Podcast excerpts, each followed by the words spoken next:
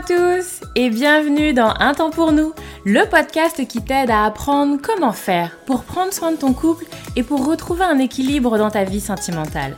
Moi c'est Lucie, je suis thérapeute de couple et avec ce podcast j'ai vraiment envie de dépoussiérer les croyances qu'on a autour des relations sentimentales. Ici tu vas voir, on parle sans filtre, sans tabou, mais aussi sans jugement et toujours toujours avec bienveillance. Donc, retrouve-moi sur ce podcast toutes les semaines si c'est compliqué dans ton couple ou si ça va, mais que tu as envie de l'entretenir et de le booster un peu. Dans tous les cas, tu es au bon endroit, alors installe-toi, on est parti. bonjour tout le monde, bonjour à tous, j'espère que vous allez bien, je suis ravie de vous retrouver pour un nouvel épisode du podcast, euh, qui est un épisode un peu intéressant aujourd'hui où je vais un peu aller au-delà de, du couple en fait. Bon je vais vous parler couple parce que c'est toujours mon, mon cœur de métier et j'adore ça, mais, euh, mais je vais aller du coup un peu plus loin aujourd'hui où on va se parler de la comparaison. Et en fait, vous allez voir que bah, je parle de la comparaison aux autres couples, mais que euh, ça marche pour tout un tas de trucs. Bref, du coup, je rentre un peu dans le vif du sujet rapidement. J'espère quand même que vous allez bien. J'espère que vous êtes en forme. J'espère que tout se passe bien pour vous pour cette fin d'année. Normalement, au moment où je, où je vais poster euh, cet épisode, on sera euh, sur le coup du mois de décembre, donc de la fin d'année. J'espère que tout se passe bien pour vous en tout cas et j'imagine bien que euh, c'est un épisode qui pourra vous parler parce que souvent souvent, ne faisons pas trop, de généralité, souvent les périodes de fin d'année sont des périodes où on voit beaucoup la famille, beaucoup les amis, les autres, etc. Et on est souvent du coup tenté d'être dans de la comparaison. Donc du coup c'est pas mal, en fait, ce petit timing tombe un point nommé. Donc déjà j'aimerais rassurer un petit peu et d'avoir un discours un peu bienveillant autour de la comparaison. Parce que souvent on va avoir comme ça un discours un peu de arrête de te comparer, ça sert à rien de se comparer, comme si voilà, se comparer était une mauvaise chose. Bon, tout le monde le fait. Tout le monde le fait tout le temps, sur tous les sujets. C'est universel cette notion de comparaison. Et vraiment, hein, je pense qu'il y a, à mon sens, vraiment quelque chose de positif dans la comparaison. Je vous en reparlerai sans doute un peu après dans l'épisode, mais il y a vraiment quelque chose de positif dans la comparaison. On en a besoin pour mieux se construire en fait. Il y a besoin de venir voir comment marche le voisin pour mieux se dire Ah, bah ça j'ai envie de le prendre et ça j'ai pas envie de le prendre. Donc pour mieux définir qui on est, ça passe aussi par de la comparaison. Donc c'est pas négatif en soi. Par contre, là où c'est compliqué, c'est quand la comparaison fait souffrir, c'est quand la comparaison est douloureuse. Mais le mécanisme de se comparer, il fonctionne tout le temps sur tout le monde. On va comparer... Euh, là où on vit, on va comparer ce qu'on fait, on va comparer ce qu'on pense, on va comparer nos enfants, on va comparer nos amis, on va comparer notre famille, on compare notre argent, on compare notre corps, on compare tout, tout, tout, tout, tout, et on regarde surtout tout, on regarde comment les autres fonctionnent. Par contre, et c'est là où c'est différent, il y a des gens pour qui cette comparaison va être source de douleur, et d'autres non.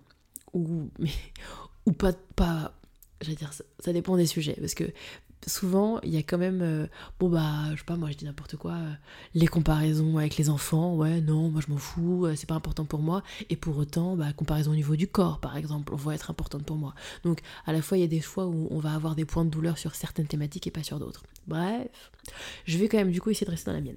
Donc j'ai fait mon petit préambule sur le fait que c'était universel, qu'il fallait un petit peu se détendre avec l'idée, et maintenant on continue. Donc, à mon sens, il y a un petit peu des idées qui me semblent importantes. Déjà, c'est d'être dans une euh, nuance essentielle entre ce que je compare et une forme de réalité, une forme de vérité. Ce que je vois, ce que je regarde, ce que j'interprète, ce que je crois savoir, et la réalité et la vérité, entre guillemets. Parce qu'il y a un monde bien souvent il y a un monde.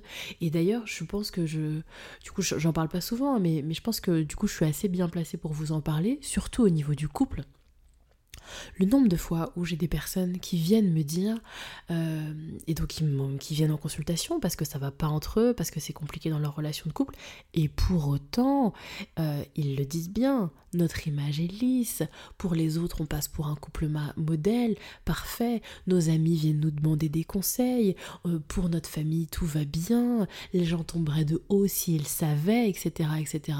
Donc des gens qui ont des difficultés, et parfois des difficultés importantes, des difficultés profondes, des difficultés anciennes, et qui pour autant n'en laissent rien paraître et qui pour autant, si vous les regardez d'un point de vue extérieur, alors ils ont tout pour être heureux, alors ils ont l'impression, alors ils donnent l'impression plutôt d'avoir comme ça un couple ultra épanoui, etc., etc., etc. C'est pas forcément des gens qui sont mal intentionnés ou qui veulent cacher des choses. Après, il y a des personnes où effectivement il y a une forme de pudeur, il y a une forme d'intimité et, on n'a pas forcément envie de parler de ses difficultés à ses proches, à sa famille, etc. Et, et puis il y a aussi des personnes pour qui l'image qu'ils leur envoient est extrêmement importante et donc qui vont effectivement de manière consciente vraiment faire attention à l'image qui est renvoyée. Donc vraiment, j'attire votre attention parce que on a vite fait de se dire ah là là, euh, je sais pas moi, ce couple là, euh, je sais pas, ça fait des années et ils sont là encore à, à se tenir la main ou à s'embrasser, à avoir des gestes de tendresse. Nous, on fonctionne plus trop comme ça. Ou ah là là, cette amie qui me dit qu'elle a encore une sexualité euh, extrêmement intense, etc. Euh, avec son mec.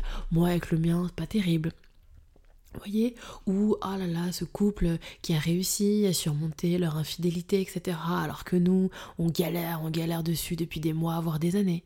Oh là là, cette euh, nana toute seule ou ce mec tout seul qui arrive à élever ses enfants, c'est extraordinaire, alors que moi, j'en suis au bout de ma vie, je n'y arrive pas. Vous voyez ce que je veux dire?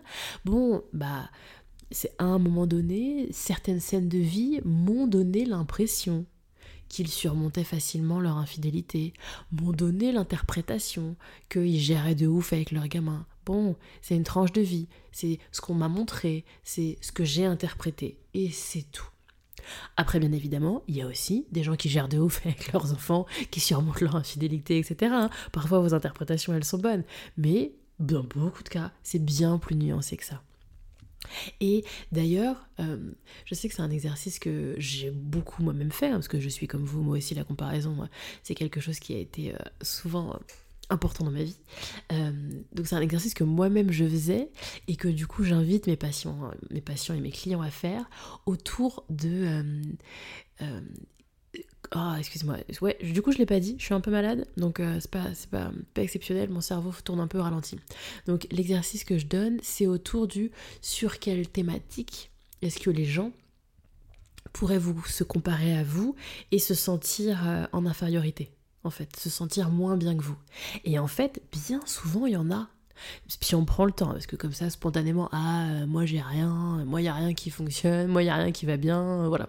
Bon, une fois qu'on a passé ce premier truc et qu'on vraiment se pose, et eh ben il y a des choses qui viennent. Ah, bah moi effectivement, euh, il y a ma cousine, ma voisine, ma je sais pas qui, qui m'a fait une réflexion sur ma carrière professionnelle. Ah bah euh, mon... j'ai une copine qui m'avait dit ah là là toi je sais pas quoi t'as eu deux grossesses ah là, là on le dirait pas. Vous voyez ce que je veux dire? Et donc des trucs comme ça où en fait bah moi aussi en fait je me rends pas compte mais il y a eu certains moments où les autres ont entre guillemets envié ont trouvé que bah moi j'étais euh, si on se comparait à moi bah j'étais positivement plus plus on va s'arrêter là plus que, les autres. Donc, et c'est là où en fait ça peut être intéressant de dire bah, ouais, pour autant, euh, oui, euh, peut-être qu'elle elle m'a fait une réflexion sur ma carrière professionnelle, mais en fait, euh, bon, c'est pas si simple que ça, etc., etc., etc. Et là, on nuance. Et on peut, et avec ce travail de nuance, alors c'est intéressant de venir nuancer chez les autres. Bref, oh, ça a été un peu poussif, mais j'espère que vous avez compris mon idée. Donc je trouve que c'est vraiment intéressant de venir comme ça un peu balayer le ce que je vois, ce que j'interprète et ce qui est réel, et ce que les autres voient et interprètent de moi et ce qui est réel. Donc ça, c'était ma première idée. Ensuite, la deuxième idée, c'est que souvent les gens comparent ce qui n'est pas comparable. Ils comparent euh, des choses qui n'ont rien à voir. Ils comparent, je sais pas moi, bah nous, euh, on est un couple euh, avec des jeunes enfants et je compare à ma cousine qui a la vingtaine et qui a un amoureux et qui a pas d'enfant, qui habite pas dans son propre logement. Bon, je compare des choses qui se comparent pas en fait souvent il y a un truc comme ça de quand nous ça va pas bien, quand nous c'est un peu bof, quand nous c'est un peu mou, quand nous c'est un peu euh, un peu on est en train de traverser une phase compliquée, et ben alors euh, du coup on est souvent hein, bien plus enclin à être dans la comparaison et à regarder les autres qui vont bien. Et donc effectivement, bah, si je compare cette tranche de vie de ma relation de couple où moi ça va pas bien à la tranche de vie de ma copine ou de ma collègue où elle ça va bien, bon, bah encore une fois, je compare quelque chose qui se compare pas. Parce que là, peut-être qu'effectivement, eux, ils pètent le feu, ils sont dans une relation de couple extraordinaire. Bon, ils étaient où il y a deux ans? Ils étaient où? Ils étaient où il y a trois mois? Et bah nous aujourd'hui, on est un peu dans le creux de la vague. Bon, où est-ce qu'on en sera il y a deux ans? Où est-ce qu'on en sera dans euh, quelques mois? Où est-ce qu'on en était dans deux ans en fait? Et peut-être que si on revient deux ans en arrière, et eh ben c'est euh, ma cousine qui était euh, célibataire et déprimée, je vais jamais trouver personne et qui m'enviait parce que moi j'étais avec un mec et j'avais mon couple stable. Vous voyez ce que je veux dire? Donc encore une fois, souvent il y a quelque chose comme ça de qu'est-ce qu'on compare? Et mais le cerveau est un peu comme ça, a tendance à choper quelque chose et à en retenir vraiment qu'une qu'un zoom, qu'un mini mini mini zoom en fait. C'est vachement, j'ai vachement zoomé et c'est intéressant de dézoomer, d'ouvrir en fait. Et donc là, si je regarde cette tranche de vie de ce couple-là que je sais pas moi, je vois hyper complice ou je chope comme ça une information de ah là là, elle a l'air d'avoir une sexualité euh, au top du top. Bon bah du coup le cerveau il capte et c'est tout. il oublie le contexte, il oublie de regarder euh, ça fait combien de temps, etc., etc., où ils en étaient avant, etc., etc. Le cerveau, ça, il zappe et il se concentre juste sur ah, elle a dit qu'elle avait une sexualité de fou et moi j'ai pas une sexualité de fou. Vous voyez ce que je veux dire? Et donc vraiment, c'est intéressant que vous fassiez vous-même la mécanique de, ok, bon, je vais, aller sortir de ça et je vais aller prendre plus large, en fait. Sortir de cette comparaison un peu, un peu trop simpliste, du coup. Donc ça c'était mon deuxième point, de vraiment faire attention à qu'est-ce qui se compare. Et quand bien même je prends n'importe quoi, un couple qui a 15 ans, 15 euh, ans derrière eux et qui compare avec un autre couple qui a 15 ans derrière, bon, vos 15 ans c'est pas leurs 15 ans, ils n'ont pas vécu la même chose que vous. Et en fait, les choses ne sont pas euh, linéaires, il n'y a pas de script établi de bah voilà comment on devrait être et comment nous on est et du coup on correspondrait pas à ce qu'on devrait être. Et vraiment, et je l'avais abordé dans dans mon podcast sur les saisons du couple où je mettais en avant vraiment les différentes phases que peut rencontrer un couple, etc. Avec cette idée que eh ben, y a vraiment des phases qui se répètent encore et encore et encore. Et donc effectivement, bah, peut-être que là je suis dans une phase de creux, mais vraiment, ça veut pas dire que ça, vient ancrer mon couple dans quelque chose. C'est vraiment une phase, et bah peut-être qu'en face, les autres, ils ont connu ou ils connaîtront, y a de grandes chances d'ailleurs, à nouveau, eux aussi une phase de creux. Bref, et mon troisième point, où là j'ai vraiment envie que, bah, effectivement, cette notion de comparaison, elle soit un peu utile et elle serve un peu à quelque chose, plutôt qu'à vous taper dessus et à être dans oh non, oh, j'ai pas ce que je veux, on n'a pas ce qu'il faut. Et souvent, la comparaison, elle est là-dessus, elle est dans je vois chez les autres ce qu'ils ont, ce qu'ils font, que moi je n'ai pas, que je ne fais pas, et ça vient me renvoyer à bah non, toi tu l'as pas, toi tu le fais pas. Et ça procure de la tristesse, etc. etc. Ce qui peut être intéressant, c'est plutôt que au lieu de, me de mettre le focus sur ce que je n'ai pas, sur ce que je ne fais pas, mais vraiment de, de le voir dans un sens un peu positif. Ok, ça me montre ce que je désire en fait. J'ai ma copine qui me parle de sa sexualité épanouie et ça me fait beaucoup de peine parce que moi je n'en ai pas. Ok, en fait moi je veux une sexualité épanouie. Ok, je viens de prendre conscience, c'est un besoin qui est important pour moi. Bon, et plutôt que de mettre mon énergie à me morfondre sur ah là là, elle, elle a trop de la chance d'avoir une sexualité épanouie, bon, qu'est-ce que moi je mets en place? Parce que j'ai envie moi aussi d'avoir une sexualité épanouie. En fait. Et là, du coup, j'en tire quelque chose de bénéfice, de bénéfique pour moi. J'arrête de venir me morfondre sur je n'ai pas, mais plutôt œuvrer pour pouvoir le mettre en place et l'instaurer dans mon couple. Et là, la comparaison, et ma boucle est bouclée, j'en reviens à ce que je vous disais tout à l'heure, elle est au service d'une meilleure construction individuelle, d'une meilleure compréhension de mes besoins. Ok, bah en regardant ce qu'il y a chez les autres et ce qui me crée des points de douleur comme ça quand je le vois chez les autres, bon, eh ben ça signifie que c'est des besoins qui sont importants pour moi, c'est des choses qui, bah ouais, j'ai envie de les avoir dans ma vie et je vais mettre plutôt le focus à bah comment je fais pour qu'ils se rendent bien dans ma vie, comment je fais pour les intégrer dans mon quotidien, dans ma relation de couple. Et là, c'est intéressant. Et souvent, parce qu'allons au bout et disons-nous les vraies choses, souvent, les gens sont, dans une sensation d'impasse et d'impossibilité. Je retire le fil de mon exemple. Ma copine a une sexualité épanouie. Ah là là, elle a trop de la chance. Mais je n'ai pas la capacité de ok bah allez euh, je vais m'en saisir euh, pour moi aussi avoir une sexualité épanouie parce que j'ai des freins, j'ai des choses qui me font penser que moi je ne peux pas en fait. Et il est là le nœud, et il est là le vrai taf. C'est sur cette, cette croyance qu'on a d'une impossibilité à avoir la même chose. en fait. Ou comme on l'a de manière un peu plus classique sur ah là là, eux ils ont plein d'argent, ils ont trop de la chance, je suis dans l'envie, je suis dans, dans cette comparaison, moi j'ai pas beaucoup d'argent, etc. Mais parce que j'ai une croyance que bah, moi en fait je pourrais pas avoir de l'argent comme ça. En fait. Et c'est là où, à mon sens, il est là le levier et il est là le taf. Bon, moi je sais pas faire hein, pour l'argent, messieurs dames. Faut voir avec d'autres. Par contre, moi je sais faire pour le couple. Je sais faire pour lever les croyances, enfin moi et, et toute autre personne qui peut vous accompagner pour le couple. Mais c'est vraiment ce taf de lever ces croyances d'une forme d'impossibilité.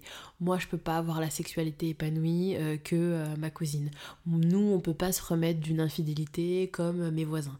Et c'est ça, c'est là où là, est le là oh Lucie, là est l'enjeu, là est le taf et n'hésitez pas à vous faire accompagner si vous n'arrivez pas à faire le taf tout seul. Mais vraiment, je vous invite à descendre un peu plus en profondeur que sur le sommet de l'iceberg de bah nous on se compare. OK, allons plus loin. Bref, j'espère que j'ai rempli ma mission de vous délivrer un épisode de podcast un peu clair avec quelques idées qui vont pouvoir vous intéresser et je l'espère vous aider. N'hésitez pas. Si vous avez des questions, si vous avez envie que j'approfondisse, avec grand plaisir. Je vous dis à bientôt pour un nouvel épisode du podcast.